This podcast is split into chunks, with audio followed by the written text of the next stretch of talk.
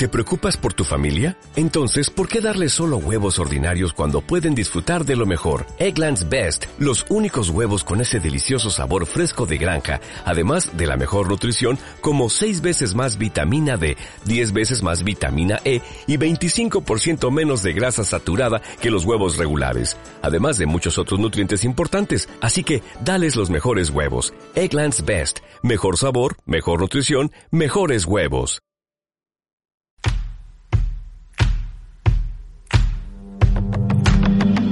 Escuchas Candelaria Radio 99.1 FM.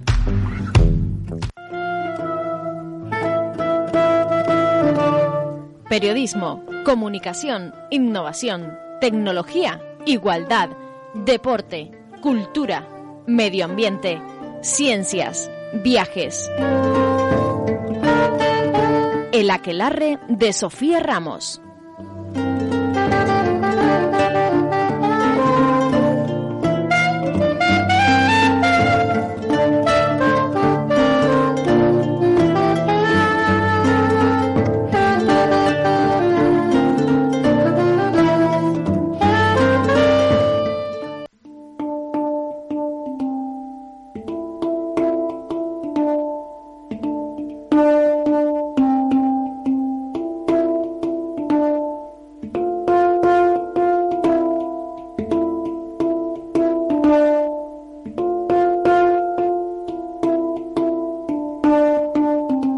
Bueno, como lo prometido es deuda, les decía que seguíamos aquí en Candelaria Radio, la 99.1 FM, con lo mejor. Y bueno, dentro de lo mejor de nuestra programación está nuestro aquelarre dedicado al sector primario con Toña Castro y vuelve un jueves más aquí a la emisora municipal para traernos invitados espectaculares, muchísimas curiosidades y novedades al respecto, además de lo que trabaja a diario con Benaiga. Toña, muy buenos días. ¿Cómo estamos? Muy bien. Empezando el verano. Hace un poco de calor. De hecho, le, anteriormente le estábamos comentando a los oyentes de Candelaria Radio algunos consejos para que, bueno, ya que viene el verano, ya que viene el calor, no, eh, bueno, no bajen la guardia porque hay que protegerse. Hay que...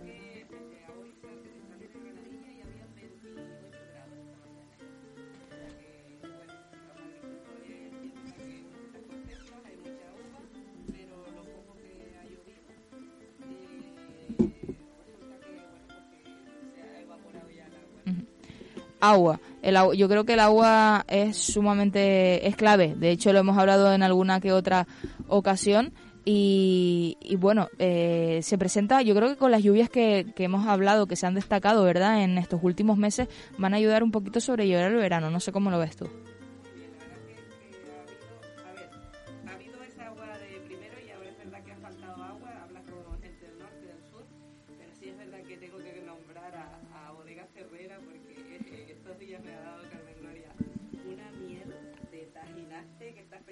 Y justo hace dos días subí a ver los tajinastes y es una pena, que poquitos tajinastes tenemos.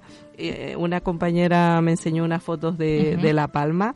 Es envidiable. Tuve, tuve la fortuna de ir a La Palma hace un- el fin de semana anterior, Toña, y estábamos subiendo al Roque de los Muchachos para verlo y a pie de, de carretera. Eh, Salen allí, tengo alguna foto, ahora te la enseño, eh, preciosa, la verdad. Pero ella estuvo en los altos de la caldera y, y eso, por el centro de visitantes, por allá arriba. Y digo, estos sí que son tajinastes, ¿no? por, por razón sale esa miel tan buena. Espectacular. Pues nada, hoy nada más que decir, pues que nada, que empezamos un poco los cursos, la verdad que a tope y ahora para agosto eh, nombramos que vamos a ver, vamos a tener en Candelaria uno de compostaje y bueno, vamos a hablar hoy con Mariano, el esperado Mariano. De hecho, eh, Mariano Bueno va a ser nuestro invitado de hoy, un gran invitado que además Toña ha prometido este programa a ustedes. ¿eh? Yo no he dicho nunca nada, no me lo tengan en cuenta. Toña siempre decía, a ver si la próxima vez tenemos a Mariano Bueno y así ha estado un año por lo menos. Pero la culpa ha sido mía. Ahora cuando hablemos con Ahora, Mariano, ahora, ahora te echaremos a ti la culpa. me dice anoche cuando hablé con él, dice, al fin hablo contigo. Totalmente. Además, que, que Toña ayer me confirmaba pues que hoy venía Mariano y le dije, Toña, es que si no viene, la gente a lo mejor va a pensar que no existe. Porque siempre nombramos y es como, como que nunca, nunca hemos podido coincidir y bueno, pues yo yo que me alegro, como se suele decir en mi en mi pueblo, que pueda venir. Toña, como decíamos, eh, actividad en Benaiga como siempre, benaiga.es, también tiene ese canal de Telegram. ¿Benaiga.com? Benaiga.com, eh, para que puedan informarse de todos los cursos. Ya saben que la formación en el sector primario es algo demandado, la especialización también y bueno, que, que yo creo que es fundamental. Hoy, eh, la verdad que creo que es un programa que no tiene una temática concreta, porque en muchas ocasiones hablamos de, de, vinos, de mieles, de salud, de cómo repercute la agricultura, X cosa, pero es que el invitado de hoy es tan versátil eh, y tiene una trayectoria tan importante que yo creo que podemos hablar de casi cualquier tema que nos planteemos. Sí, yo agradecida porque cuando hablé con él me dijo que iba a venir a finales de junio y eh, la verdad que encantada porque siempre con él desde hace muchos años que lo digo yo ya, que nos conocemos, ¿no? Ahora, eh, ¿hay anécdota o no? ¿Hay anécdota? No, no, yo creo que nos conocemos desde que yo hice el máster de agroecología, de, agricultura ecológica en Barcelona, creo que fue en el 2003 y a partir de ahí por una amiga en común que se llama Marga Roldán, que un día la llamaremos de una empresa que tiene en Madrid que se llama Econsentidos, que ella trabajado mucho en vida sana y eh, tiene un proyecto muy bonito de, de, perdón de cocina ecológica de tema de aromaterapia y un montón de cosas relacionadas con el mundo.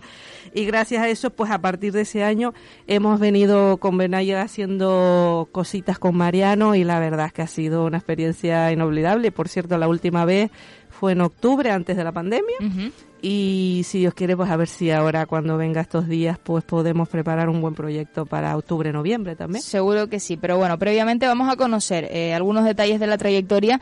Eh, como decíamos, el invitado de hoy que vamos a saludarle, Mariano Bueno, es el experto pionero y gran divulgador de la agricultura ecológica, la geobiología, la bioconstrucción y las alternativas de vida más saludables en nuestro país y en Latinoamérica también. Les tengo que adelantar que su trayectoria personal y profesional le ha permitido abarcar áreas tan multidisciplinares como la agricultura, la ecología, la biología, la física, la arquitectura, la psicología, la alimentación sana o la salud natural. Con lo cual, eh, tenemos red para rato. Eh, Mariano, bueno, muy buenos días. Muy buenos días. Encantado de compartir y, de poder estar y, mostrar que existo. Por supuesto que sí. yo, es que hay la anécdota, me, ha hecho mucha gracia porque hay la anécdota que di un curso en la Casa Encendida en Madrid, en el máster de, de agroecología que, que lidera el José Luis Porcuna y te dice, y, y una de las alumnas, cuando terminamos, que estuvimos comentando, dice, ay, ay, es una chica joven que me decía, eh, eh, estoy impresionada porque estaba convencido, para mí era es un histórico, estaba convencido que ya había muerto Mariano Bueno. y ahora, y ahora veo que sigue vivo. Digo, qué bien, acabo de resucitar. Pues aquí lo mismo. Acabo de bueno, aquí todavía, Mariano, no te habíamos matado pero sí que es cierto que decíamos que a lo mejor era eso, algo de una persona de libro o algo así, porque Toña nos hablaba, era como el un teórico, ¿no? Eh, y, después decía, va a ver si viene, después era, bueno, pues a ver si la próxima, y digo, la gente se va a pensar que no existe o algo. Pero, pero bueno, confirmado que no, titular en Candelaria Radio. Mariano, mea culpa, mea culpa, que sabes cómo vamos. Buenos días, Mariano, ¿cómo estamos? muy, muy bien y feliz de poder compartir experiencias con, con gente tan maravillosa. La verdad que estaba nombrando que eh, contigo ha sido, cada vez que vienes es, es, una energía tan bonita que transmites que mm, yo le digo, siempre improvisamos el programa, pero contigo el tiempo va a ser corto y pues pensar eso, que vas a venir a final de mes con, con lo del máster, pues un poquito si quieres podemos empezar a hablar por ahí y quedamos abiertos a que hablemos de cualquier tema. Yo creo que vale la pena también, bueno, eso ya lo hablaremos al final, si presentamos alguna cosita como con lo que vayamos a hacer ahora con Caritas, que ya anoche hablé con el compañero y ya tengo otras ideas y un poquito con vistas a después a octubre, noviembre, sí que podemos incluso eh, hasta los usuarios hoy que, transmitan también sus inquietudes, porque con Mariano podemos hablar desde alimentación, agricultura, eh, casa sana, eh, hacer un hacer un choso, ¿no, eh, Mariano? a ver, lo que me caracteriza como persona es ese ese afán de, conocer, de saber, de, investigar y lo que más me apasiona y, con lo que más disfruto es compartiendo experiencias y todo lo que voy aprendiendo. Y como no se termina nunca de aprender y como hay tantas áreas interesantes, pues siempre tengo rollo, que, siempre puedo, puedo eh, eh, aportar algo y disfrutar haciéndolo. O sea que yo encantado de, aportar mi experiencia, mis conocimientos o, aquello que os pueda eh, resultar útil o a vosotras o, a cualquiera de las personas que nos está oyendo. Muy bien. Pues Mariano, nada, ¿cuándo te vemos por aquí? Empezamos por ahí. Bueno, pues el, martes, día, yo es que vivo siempre en otro planeta, quiere decir que nunca sé en qué día estoy ni sé que es la, la a finales de mes en el máster de, de, bioconstrucción, ay, perdón, de, agroecología. Sí. El máster de agroecología ahora exactamente tengo... Eh, Lo tengo el programa, voy a mirarlo. ¿Lo tienes? Sí. Pues, pues el eh, día en martes 29 de junio Exacto. Eh, que creo que se va abajo en el CDTK en ADG. Sí. Y les lees el, el título del máster. Sí, máster de agroecología y soberanía alimentaria, ecología urbana y cooperación al desarrollo rural. Exacto. Y bueno, va a haber en, durante la semana, o sea, yo doy las doy el martes sí. Eh, el martes pero el lunes hay el Joaquín Araujo y otros varios en ese entorno. Ahora que, gracias a la pandemia... Mariano, ¿se va la cobertura un poquito? Sí, te escuchamos entrecortado. Voy a, voy a salir por ese ahora, ahora. momento. Vale. Eh, decía que, que... Que el lunes tenemos... Ah, perdón, sí no, no, decía que la pandemia ha tenido sus partes negativas y, la gente con todo, sufrimiento, dolor, problemas y muerte, pero al mismo tiempo tenía una parte positiva y es que eh, como sociedad hemos despertado al recontacto con la naturaleza. Nos, nos habíamos dado, yo creo que hay muchísima gente que se ha dado cuenta que vivíamos confinados. O sea, que no es que nos han confinado ahora con la pandemia, es que vivíamos confinados, porque vivíamos metidos entre cuatro paredes, eh, conectados a pantallas, ya fuera por el trabajo ordenador, por el móvil o viendo Netflix, y, apenas teníamos contacto con la naturaleza. Y cuando de repente nos prohíben contactar con la naturaleza, dicen, pero si es tan importante. Y creo que como sociedad hemos descubierto que la naturaleza existe y que es vital para nuestras vidas y, estoy contentísimo de la cantidad de gente que gracias a ello pues ha descubierto que puede cultivar un huerto, que puede cultivar unas macetas en el balcón o que puede salir a pasear y disfrutar de, del verde y de la vida. Anoche estaba eh, en el YouTube, puse un, siempre me pongo vídeos de, de alguien y me puse de Alex Corbera y estaba, justo estaba diciendo una chica que estaba entrando al debate de preguntas al final y le estaba diciendo que en el confinamiento se había dado cuenta de eso mismo que estás diciendo que, que ella había estado confinada toda la vida y se había dado cuenta al tener esa soledad, ese parar, se había dado cuenta que no tenía paz interior lo mismo que estamos hablando, ¿no? Y bueno, pues eh, eh, para mí el que, haya iniciativas, antes he hablado del máster de biológica de la Universidad de Barcelona, con la gente sana, eh, y muchas otras iniciativas como la que se está llevando de este máster de agroecología, que para mí la agroecología es un punto más allá de la agricultura ecológica, porque la agricultura ecológica, biológica, orgánica, como queramos llamarla, o como se llama en diferentes países, en realidad son técnicas, técnicas de cultivar sin abonos químicos, sin plaguicidas, sin residuos, sin envenenar la tierra y los alimentos que comemos todos.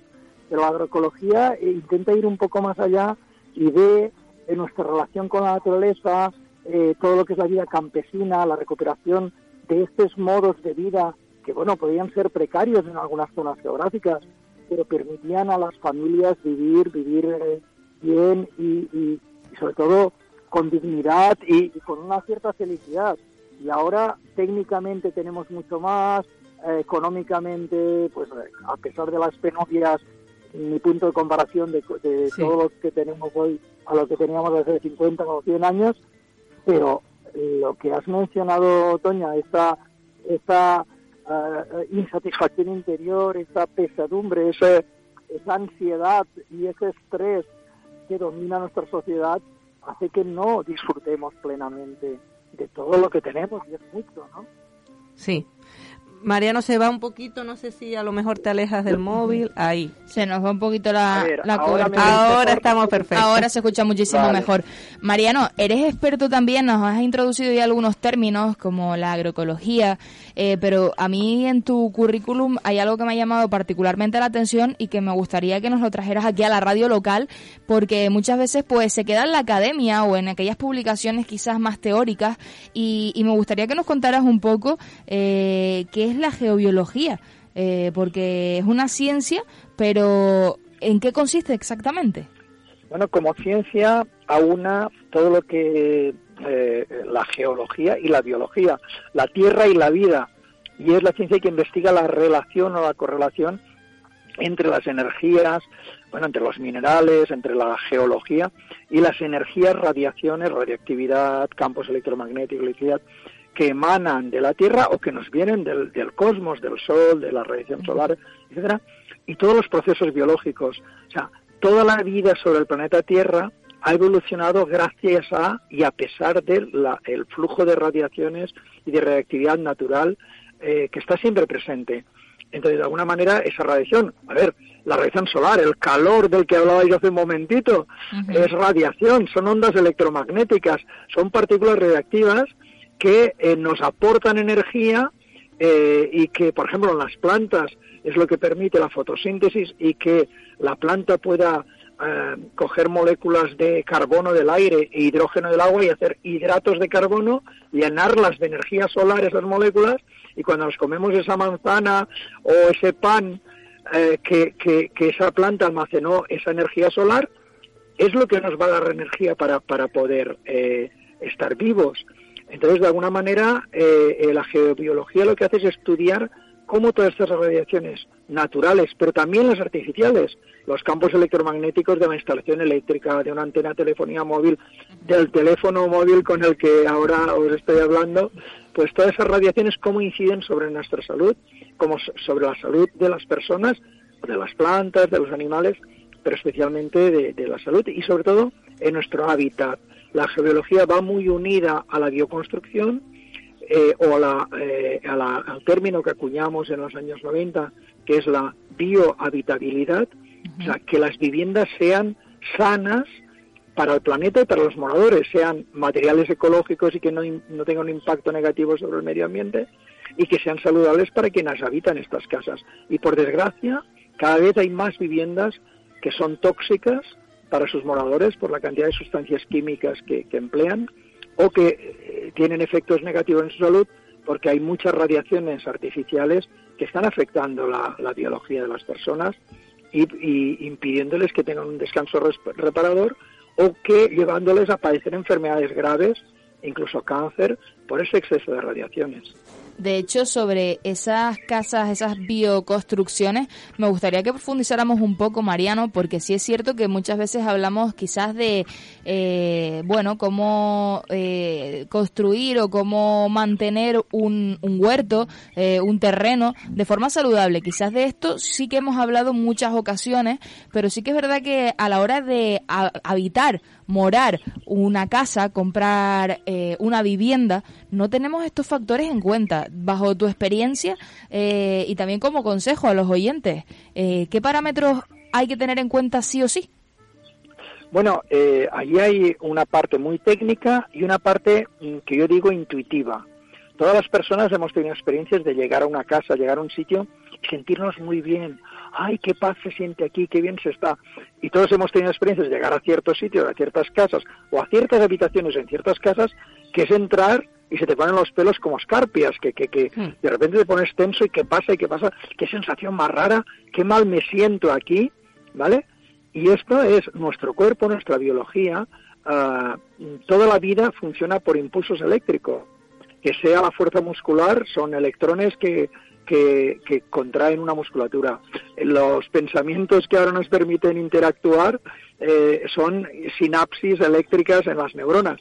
Entonces, cuando hay un exceso de energía eléctrica en un ambiente, sea por factores naturales o artificiales o, extraños, el cuerpo reacciona con tensión y eso nos crea desasosiego. Entonces yo siempre digo que lo primero que tenemos que hacer a la hora de elegir un lugar para construir o una vivienda donde vamos a alquilar o comprar es sentirla, sentir el lugar, sentir el lugar, sentir que te acoge. Igual que nos pasa cuando nos encuentra una persona que nos cae muy bien y dice, ay, qué buena vibra, qué buena energía tiene esta persona, ¿no? Y, y nos sentimos muy, muy cómodos y muy a gusto y nos crea una sensación de paz.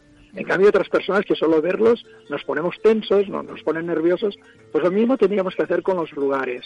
Buscar lugares que nos resulten acogedores, que nos resulten, que nos hagan sentir bien y evitar aquellos lugares que por muy bien ubicada que esté la casa, por muy bien decorada o diseñada, si nos hace sentir mal, pensad que mm, el resto de la vida que haremos en esa casa seguiremos sintiendo esas sensaciones. Una vez hemos elegido un lugar que nos hace sentir bien, vamos a ver si hay algún factor que pueda perjudicar nuestra salud. Y empezamos por el suelo, medimos la radioactividad, porque hay sitios donde hay minerales con más eh, elementos radioactivos y esa radioactividad sale hacia la atmósfera. Uno de esos elementos es el garradón, que por suerte yo en mi primer libro del año 88, Vivir en Casa Sana, le dedico un capítulo al garradón y los problemas de cáncer de pulmón que implican. Bueno, pues deciros que hasta este año 2021 el Código Técnico de la Edificación no contempla, no ha contemplado hacer estudios de garradón en los suelos donde se va a construir o en las nuevas viviendas, porque ya está muy relacionado. En España se calcula que mueren al año unas 6, 7 mil personas por exceso de gas radón y radiactividad en sus viviendas. Entonces ahora ya el Código Técnico de la Edificación ya contempla que hay que hacer mediciones para evitar ese factor de riesgo en, en las viviendas. Una vez sabemos que la reactividad del lugar es, es correcta o que es alta y tendremos que corregirla con algunas técnicas constructivas, eh, luego pasamos a radiaciones artificiales, eh, antenas de telefonía móvil, líneas de alta tensión, eh, transformadores. Entonces medimos que no haya una inmisión muy fuerte de esas radiaciones artificiales que va a alterar nuestro bioelectromagnetismo, que nos va a crear tensión, sobre todo dificultad de descanso nocturno. Porque seguro que habréis hablado o conoceréis el tema de la glándula pineal, y la melatonina, como hormona o neurotransmisor, que cuando dormimos no solo nos da un, sueño más reparador, sino que se encarga de desintoxicar el cuerpo y dar todas las órdenes para que se repare, se regenere. Y entonces cada noche es como si hiciéramos un ayuno que nos regenera y nos levantamos mejor. Pero si hay mucha contaminación electromagnética, muchas radiaciones artificiales, el cerebro está en tensión y no fabrica eh, melatonina no dormimos bien, tenemos muchas pesadillas, pero sobre nos levantamos como si nos hubiesen pegado una paliza, totalmente agotados porque no hemos hecho una buena limpieza y reparación durante la noche. Entonces, miramos de cómo se puede apantallar esos campos eléctricos si existieran o cómo se pueden hacer instalaciones en la vivienda que no generen campos eléctricos electromagnéticos. Y finalmente, lo que buscamos, lo que miramos, y es mi experiencia de 40 años mirando viviendas, eh, donde realmente termina siendo la casa favorable para sus moradores o no.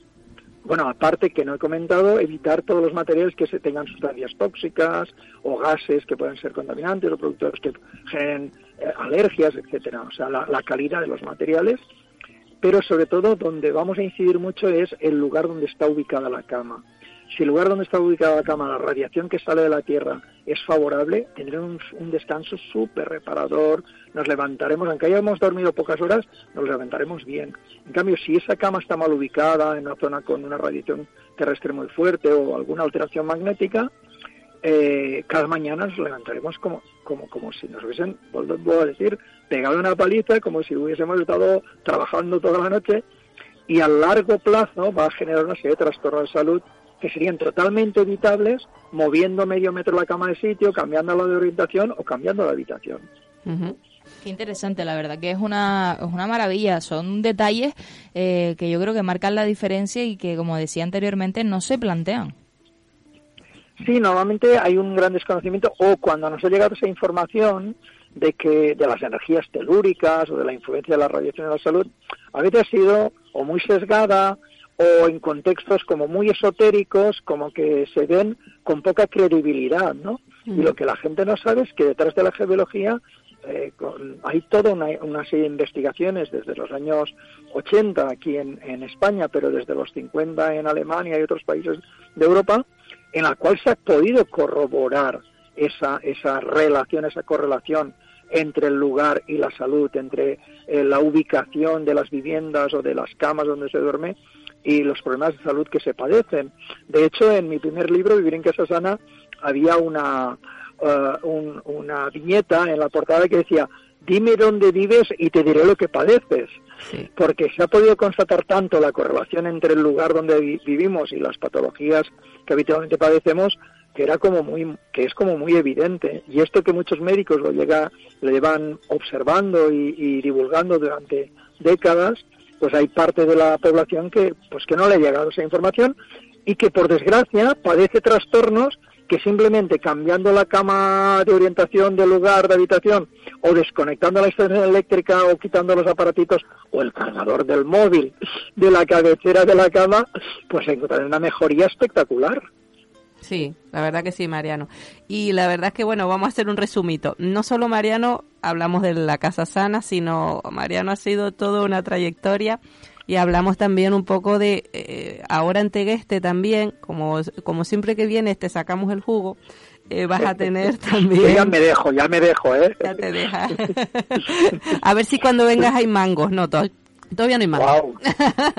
y también él va a dar en Tegueste algo de alimentación, me parece, ¿no? Dos tardes. Sí, de hecho, eh, eh, eh, mi último libro es Alimentación Natural y Salud. Y ahí recojo toda mi experiencia. Pensad, mm, un, un ejemplo, ya sé que, que no se puede decir que lo que a uno le sirve es eh, no, no, o sea, el que a mí me sirva no significa que tenga ninguna validez científica, pero en el libro lo que he hecho es recoger eh, toda la experiencia personal y las investigaciones a nivel mundial de todo lo que influye positivamente para la salud, especialmente la alimentación. Y la conclusión final es bastante clara. Eh, deberíamos alimentarnos con alimentos de predominio vegetal y de producción ecológica, o sea, de proximidad y de producción ecológica. Lo de proximidad es muy importante porque hay unas investigaciones que, me fascinaron que han observado que las plantas en el medio donde viven se ven sometidas a los mismos efectos agresores que nosotros. El mismo sol con la radiación ultravioleta, los contaminantes químicos o la contaminación atmosférica que, este, respiramos, eh, los cambios de temperatura que provocan estrés térmico eh, o estrés hídrico, todo lo que nosotros experimentamos cuando vivimos en un lugar, las plantas que nos rodean también lo están experimentando. Y las plantas tienen la, la, la gran suerte de, de, si tienen abonos orgánicos y mucha materia orgánica y por lo tanto mucha microbiota en sus raíces, sintetizan moléculas que hoy llamamos polifenoles, que son moléculas defensivas, que suelen ser las moléculas aromáticas, las, las moléculas eh, así más amargas, Muchas de esas sustancias que hacen las plantas son simplemente para protegerse no solo de insectos y de parásitos y de hongos, sino también de la contaminación ambiental, de los virus del aire o de las radiaciones. Entonces, esas plantas cuando sintetizan estas moléculas para protegerse y adaptarse a ese medio, lo que se ha podido comprobar en algunas investigaciones es que cuando comemos esa planta que ha crecido cerca de donde yo vivo, no solo absorbe nutrientes, sino que al mismo tiempo esa planta me aporta una serie de polifenoles y sustancias que actúan como de vacuna que van a activar todo mi sistema inmunitario para protegerme de la contaminación del aire, de los virus del aire, de la radiación solar o del estrés térmico que estoy padeciendo. O sea que comer plantas que crecen cerca donde nosotros vivimos es la mejor vacuna para adaptarnos mejor al lugar donde vivimos. Y esto para mí es fabuloso porque, porque refuerza esa necesidad de que comamos más local, más de proximidad y a poder ser más ecológico, porque lo que no tiene sentido es producir más alimentos a base de sustancias químicas tóxicas que luego nos van a envenenar. Entonces, eh, en vez de darnos salud, nos la van a quitar. Por lo tanto, más vegetal, eh, más de proximidad y más ecológico. Mariano, una cosa, eh, una, me acuerdo una vez un programa del, no me acuerdo si del 6, de estos de investigación, una polémica, ¿no? Porque se, se decía que, que el convencional eh, tenía eh, las mismas, por así decirlo, vitaminas, cualidades, eh, llámese los mismos, por así decirlo, que el ecológico, que no teníamos porque, porque yo le, siempre decimos que aquí estamos siempre hablando de alimentación, pero yo creo que lo más importante, me parece a mí, es que a veces nos hace falta una comparativa, ¿no? De cuando tú te comes una buena ensalada donde te sepa, donde te sacie y que notes que después a las dos horas no tienes la necesidad de tirar de un chocolate, un cortado o llámese lo que sea. Eh, esa diferencia que existe. Esa diferencia existe y se ha comprobado. Lo que pasa es que hay muchos intereses, pensar de la suma de millones que mueve la agroquímica. Es la industria más poderosa del planeta aparte de la más contaminante, pero de la más poderosa, y, y por tanto están continuamente buscando estrategias para desactivar cualquier iniciativa de ecológico, de saludable, porque van contra sus intereses. Ahora mismo se acaban de inventar una nomenclatura para la agricultura química con la cual nos quieren hacer tragar que eso es mucho más saludable y le llaman agricultura de precisión. Durante años para contrarrestar el auge de la agricultura ecológica, se inventaron la agricultura integrada, en la cual te decían, no, no, es que analizamos muy bien el momento de las plagas para echar solo el insecticida justito y tal, y claro, pues como no ha terminado de cuajar, ahora se ha inventado un término que es agricultura de precisión. Y no, no, es que tenemos sensores en el en todo el terreno, sulfatamos con drones, con lo cual echamos el mínimo, la mínimo plaguicida. Pero están echando plaguicida, están echando química, están, están eh, eh, alterando la biología del suelo. Entonces, eh, hay mucho interés en desinformar. Y esos estudios que supuestamente no encuentran diferencia, están totalmente desfasados y solo tenéis que buscar en Internet los trabajos de Lola Raigón. Lola Raigón, que ha sido la presidenta de la SEAE, eh, tiene, eh, es una catedrática de la Universidad Politécnica de Valencia y todo su trabajo, su labor, son estudios comparativos entre alimentos de producción ecológica y de producción convencional. Y tiene publicados dos libros, uno que se puede descargar por el PDF y otro que acaba de publicar hace poco, no recuerdo el título, pero que, que son la, la eh, las conclusiones de sus investigaciones comparando alimentos de cultivo convencional con ecológicos y está clarísimo. Y lo que más sale eh, eh, en diferencia en sus estudios es precisamente lo que comentaba antes, los polifenoles, cómo las plantas cultivadas en ecológico o, o, las silvestres tienen niveles y las variedades de plantas locales, me gustó mucho esto porque uno de los estudios era comparar variedades híbridas o mejoradas genéticamente con variedades locales. Y todas las variedades locales tienen más polifenoles, más vitaminas, más antioxidantes, más sustancias terapéuticas. Por lo tanto, no solo es nutriente, sino que es una medicina. Y aquellos estudios que hacen simplemente un análisis químico, molecular, dicen, uy, no hay diferencia. Yo ahí en el libro Alimentación Natural y Salud puse una metáfora, un ejemplo, y, dije, mira, es muy sencillo, ¿eh? Es como si ahora una, una persona te dijera, uy, qué tonto eres, eh, porque nos dicen, qué tonto eres de gastar más dinero en lo ecológico cuando es lo mismo que comer convencional. Es como si a una persona dijeras, uy, qué tonto eres que te gastas 50.000 euros en un BMW cuando te puedes comprar un Seat Panda y te va a dar lo mismo. Y es que si trituramos el BMW y trituramos el Seat Panda y analizamos sus compuestos químicos, tiene exactamente las mismas moléculas. ¿Vale?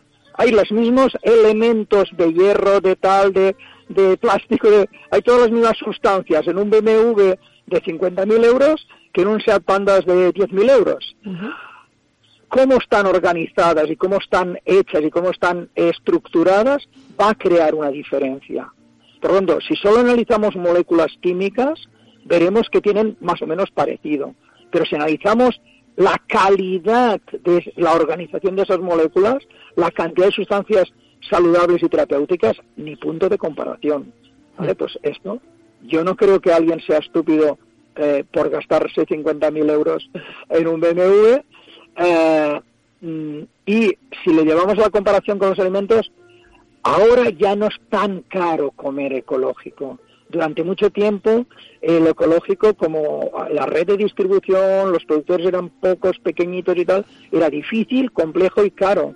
Hoy día puedes encontrar en muchísimos supermercados a precios muy similares y todo simplemente es una opción de, personal y de vida. O la misma obsesión que muchas personas se compran un smartphone caro en vez de uno baratito de 100 euros, porque te da otras prestaciones.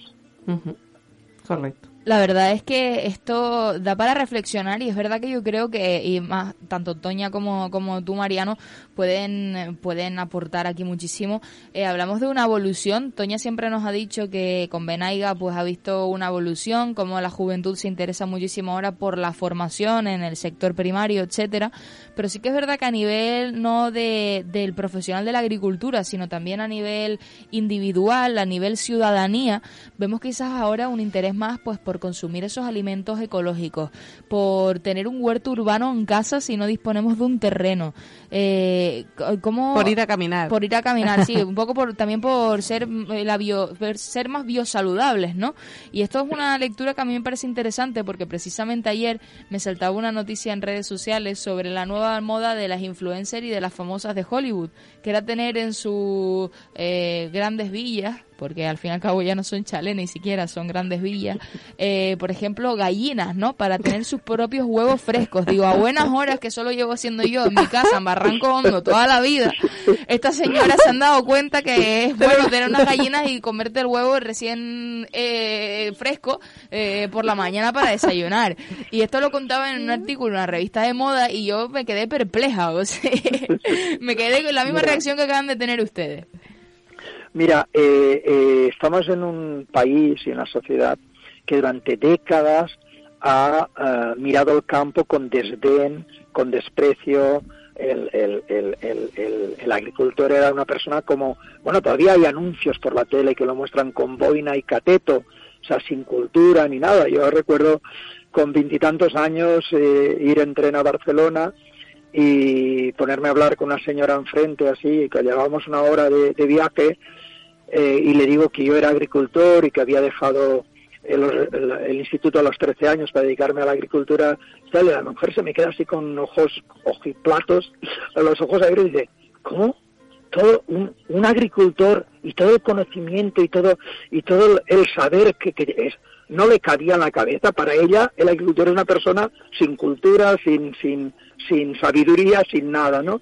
Entonces, por desgracia, es cierto que, después de la posguerra, o después de la guerra y la posguerra, se pasó mucha hambre y se vivió muy mal en el campo.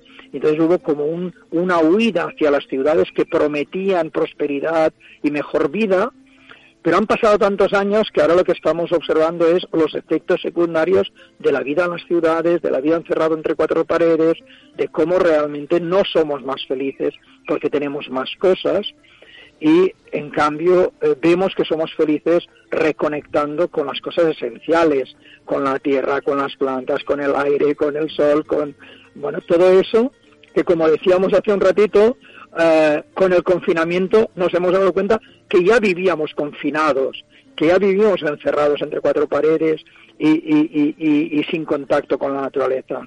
Y de, de repente descubrir que somos seres biológicos y como seres biológicos estamos adaptados a un medio y que necesitamos ese medio para, para, para estar vivos y para, y para tener salud y para ser felices, pues está haciendo que muchas personas lo redescubran y, y, y, se abran a esta, a esta realidad que nunca deberíamos habernos desenraizado, pero bueno, hubo una serie de circunstancias socioculturales que nos llevaron a, a esa pérdida de conexión con la naturaleza, que por suerte estoy viendo que, que empieza a, cambiar y empieza a, abrirse muchas conciencias a esta nueva, a esta nueva o vieja realidad.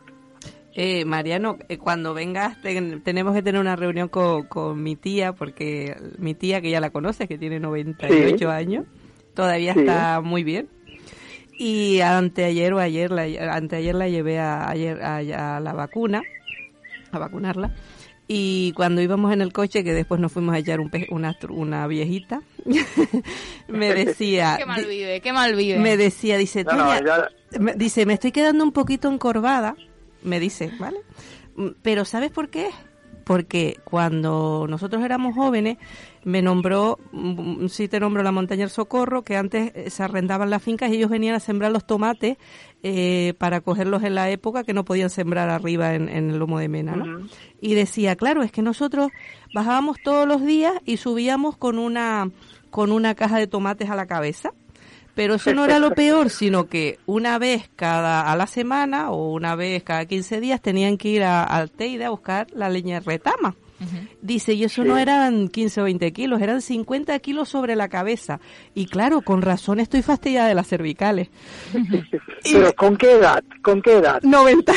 ah, ¿con qué edad ella era? Estamos hablando que ella, ella dice que sufrió más, porque claro, eh, estamos hablando de 98 años, un siglo para detrás, o sea, en el año, estaríamos hablando del 2010, 2015, que dice que incluso lo pasaron peor que incluso que su madre, ¿no? Porque las cogió toda la etapa de la guerra, que eso era necesidades y necesidades. Sí, pero pero yo lo que lo que lo que me sigue sorprendiendo y que la gente debería reflexionar al respecto es que ahora lo que ha hecho lo que ha hecho que que la, eh, el índice, digamos, el, la longevidad de, en España haya crecido es precisamente eh, toda esa generación que comió millo y pan negro y, papas y mm. tal, están llegando a los 90 y 90 y tantos.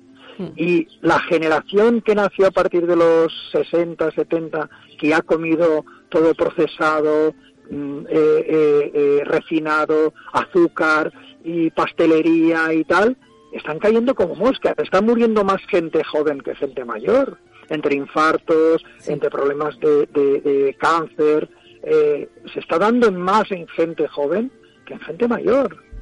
O sea, ¿cuántos de nuestros amigos de nuestra edad están, están cayendo? Yo hace poco he perdido, he perdido a mi hermano, ¿vale? y, y en cambio mi madre tiene 88, ¿vale? Eh, y sí que tiene dolores y tiene tal, pero y ha currado y ha trabajado lo mismo que cuenta tu madre, me lo, me lo cuenta ella, la de, la de kilómetros con, con los sacos de guisantes en la cabeza y con... Y, pero le ves sanos. En cambio, ese cambio, eh, por un lado, de mejora en cuanto a, a, cuestiones técnicas, ¿no? Tener agua caliente en casa, tener comodidades, tener un coche que te lleva a todas partes sin esfuerzo, tener ascensores que no tienes que subir y bajar escaleras, teóricamente nos han facilitado la vida, la vida física, pero a nivel de salud física, emocional o mental, no han sido mm, y ahora y ahora tenemos los patinetes perdona tenemos los patinetes eléctricos que, ahora ya caminamos menos y las bicicletas eléctricas. Bueno y cualquier día nos meten el chip en la cabeza para que ni siquiera toquemos las teclas del del, del, smartphone lo hagamos todo con el pensamiento. No a ver eh, eh, lo que estamos descubriendo es que en el fondo por mucho que tecnifiquemos nuestra vida no dejamos de ser animalitos, de ser seres biológicos. Y si nos alejamos de la naturaleza, lo que ocurre es que enfermamos, física, emocional y espiritualmente. Por lo tanto, lo queramos o no lo queramos, tenemos que volver a la naturaleza. Tenemos... Mira, leía hace dos días un estudio que se ha hecho, creo que en Francia, que los niños que escriben a mano desarrollan procesos de inteligencia muy superiores a los que no escriben o utilizan teclado. Entonces, esas cosas que son básicas y parecen tonterías, uy, qué, qué desfasado está, qué viejo uno eso es de escribir a mano, ¿no? Si yo le puedo dictar al, al, al smartphone y me lo, me lo escribe. Bueno, pues resulta que sí, puedes, pero vas a perder facultades y te vas a volver más tonto. Pues si quieres ser tonto, pues es tu opción, ¿no? Entonces tenemos que tener en cuenta que nuestro, nuestra biología está diseñada para enfrentar retos todos los días. Todos los días tendríamos que poner retos físicos, mentales, emocionales a todos los niveles. Si realmente queremos ser felices. Ahora, si queremos estar en una zona de confort y, pensar que así seremos felices, pues también podemos hacerlo, pero que, que auguro que no lo pasarán muy bien. Mariano, Cuéntanos ya para ir terminando. Eh, a ver, en Tegueste vamos a tener dos charlas contigo, creo que son de la alimentación y salud, creo. Sí. Que pueden llamar al Ayuntamiento de Tegueste a apuntarse, porque yo me apunté anoche. Y es verdad lo que decías ayer, que el horario del máster, que también hay que decir que esto es un módulo, que ayer hablé con José Luis Forcuna y me dijo que, que me parece que sale 100 euros nada más y que puede, han ampliado para no solo los que están haciendo el máster todo el año, sino los que querramos ir al módulo y ya te digo, sale 100 euros y, y, es, y es de mañana, lo que decías tú, quitando la tarde tu, eh, el día tuyo. Eh, quitando el martes por la tarde, que también doy clases, el resto es por las mañanas. Y no sé si una visita otro día, pero vamos, que cuadra bien el que quiera verte eh, abajo en ADG y a, ti y a los demás ponentes. Y luego, por otro lado, también en Tegueste dos tardes, no me acuerdo si es el 1 y el 2. Sí. ¿Y qué más? Eh, preguntarte, eh, ¿qué publicación vas a sacar nueva?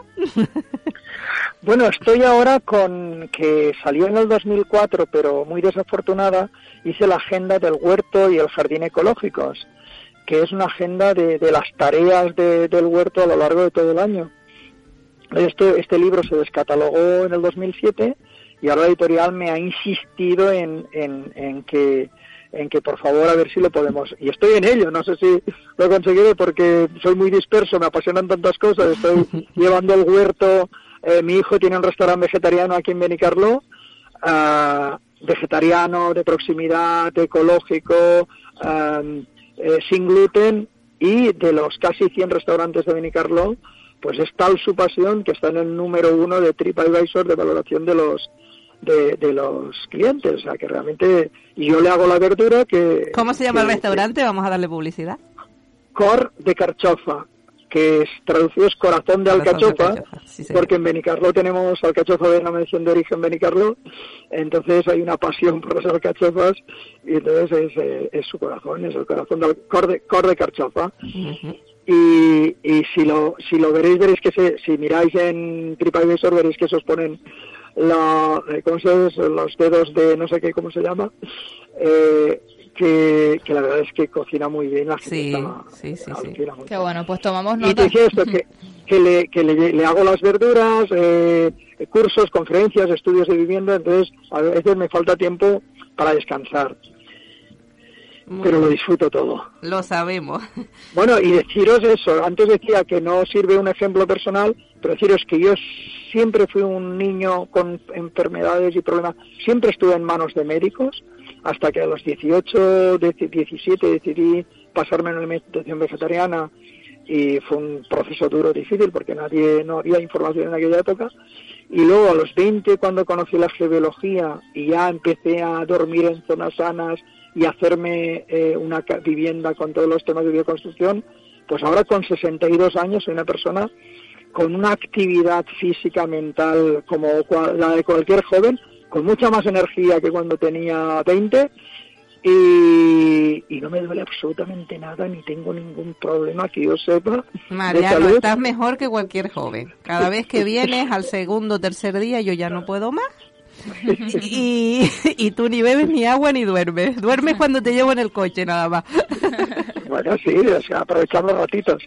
Pues así que yo encantado de compartir todo esto y bueno, y si sale lo de los compañeros de Caritas... Ay, que no lo hemos nombrado, sí, la idea pues es el sábado ese que venga, que no me acuerdo que si cae dos, tres, el 3 o el 4, la idea es hacer eh, una colaboración con Caritas donde Mariano va a hacer unas herramientas que, bueno, explica un minuto, eh, nada. A ver, yo tengo una, un, un, un tip de estos, no sé cómo lo llaman a los modernos en Instagram, uh, que, que, es algo así como descarbonizo de petróleo el huerto y carbonízalo con materia orgánica.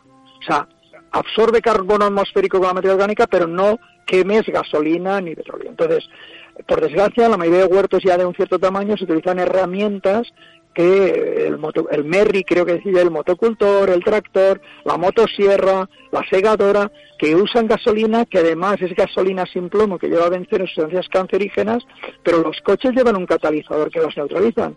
En cambio, un motocultor o una desbrozadora, esa gasolina no está filtrada y está extragando sustancias cancerígenas. Entonces, yo he convertido todas las herramientas de mi huerto a eléctricas o manuales, eh, las eléctricas las cargo con, con, unas placas solares, o sea, las cargo en el sol, y las manuales funcionan con biocombustible. Eh, las azadas clásicas, que por cierto tengo una azada canaria que me regaló Toña y que es mi azada favorita, ¿vale? Esas, y luego construyo biciazadas, transformamos bicicletas viejas que ya no sirven en unas biciazadas fabulosas para trabajar con la columna recta eh, y no forzar las lumbares Y todas esas herramientas funcionan con biocombustible. Quiere decir, el millo, las papas, el, arroz, la comida del huerto, eh, alimenta tu cuerpo y tu energía hace mover esas herramientas. O sea, o biocombustibles o la energía solar. Entonces, vamos a hacer un taller para que todo el mundo que quiera pueda, puede fabricarse esas herramientas, esas biciazadas o esos electromotocultores y contribuir a mejor salud para él y mejor salud para el planeta. Muy bien. bueno, pues tomamos nota y esto va a ser el fin de semana, eh, primer fin de semana de junio, eh, de, julio, perdón, eh, primer fin de semana de julio y tenemos ya lugar para celebrarlo o lo van a subir a alguna red social para le, estamos dando forma desde anoche. Ah muy bien. Entonces esto es una exclusiva en toda regla. Totalmente esto es una exclusiva. Bueno pues entonces Toña yo les invito a que te sigan tanto a ti como a Mariano en, sus redes. Te entiendo que a lo mejor lo pueden anunciar desde Benaiga o desde tu perfil personal para que la gente se, sepa dónde pueden apuntarse dónde va a ser. primero un poco vamos a ver, ya hablado con el de Caritas a ver los materiales que necesitamos. Y probablemente se va a hacer en la finca, que es preciosa, en debajo del aeropuerto, en, en ah, Barrio Coromoto, que creo que es un sitio que, que está muy bien para ello. Muy bien. E incluso anoche me dijo que podía hacer un arroz vegetariano. ¡Wow! Vamos, que hay de comida de por medio. Eso quiere decir que nos apuntamos seguro. Así que bueno, tomamos nota. Si no, ya saben que a partir de, los perfiles de redes de tanto de Mariano como de Toña, eh, les pueden encontrar. Los compartiremos también en, cuando subamos el podcast al canal de Evox y lo subiremos al Facebook de Candelaria Radio para que ustedes puedan estar al día, seguirles y sobre todo pues conocer estas novedades que nos han traído hoy. Y llegamos al final de la que la re. Hoy sin duda una entrevista excepcional a Mariano Bueno, eh, al cual pues agradecemos muchísimo pues que nos haya dedicado este ratito la mañana aquí en Candelaria Radio y por supuesto también a Toña pues por hacerlo posible. A los dos muchísimas gracias y feliz mañana. Muchas gracias. y encantado de poder compartir experiencias y entre todos contribuir a un mundo mejor. Por supuesto que sí. Un abrazo enorme, Mariano. Cuídate. Un beso, Mariano. Gracias. Chao. Bueno, pues despedimos. Ya sí que sí eh, este aquelarre y a continuación pues como saben vienen los compañeros Gemma Trems y Esteban Martín eh, pues con todas las novedades municipales. Toña como decía gracias por todo. Como siempre nos escuchamos dentro de unas semanitas con todas las novedades y eh, ¿para cuándo es el próximo programa? tenemos el próximo lo hacemos cada dos semanitas. Cada dos semanas. Cada dos semanitas pues creo que vamos a hablar de subvenciones de la viña que están hasta el 9 de julio pues mira, tenemos ahí una cita importante, además para especialmente para nuestro sector primario, como siempre decimos, en este aquelarre dedicado a la agricultura. Nos despedimos. Sigan conectados aquí en la 99.1 FM.